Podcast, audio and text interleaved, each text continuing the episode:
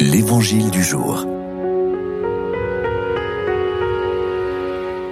Évangile de Jésus-Christ selon Saint Jean, au chapitre 14.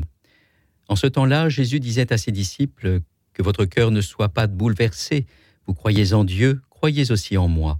Dans la maison de mon Père, il y a de nombreuses demeures, sinon vous aurais-je dit Je pars vous préparer une place Quand je serai parti vous préparer une place, je reviendrai et je vous emmènerai auprès de moi, afin que là où je suis, vous soyez vous aussi. Pour aller où je vais, vous savez le chemin. Thomas lui dit, Seigneur, nous ne savons pas où tu vas, comment pourrions-nous savoir le chemin? Jésus lui répond, Moi, je suis le chemin, la vérité et la vie. Personne ne va vers le Père sans passer par moi. Dans la maison de mon Père, il y a de nombreuses demeures. La notion de demeure évoque la foi. Un peu plus loin dans l'évangile de Saint Jean, Jésus invitera ses disciples à demeurer en lui comme lui demeure dans le Père.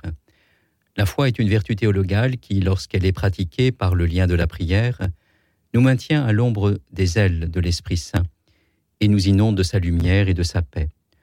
Se laisser regarder par le Seigneur, c'est demeurer dans son amour qui se répand en nos cœurs en disant Il y a beaucoup de demeures dans la maison de mon Père. Jésus veut dire qu'il y a plusieurs modalités pour vivre sa foi et être en communion avec le Père dès ici-bas, en ce monde. Notre demeure au ciel se prépare dès maintenant. Nous nous souvenons que nous avons été baptisés dans l'Esprit Saint pour vivre une vie de sainteté, une vie d'union avec le Père.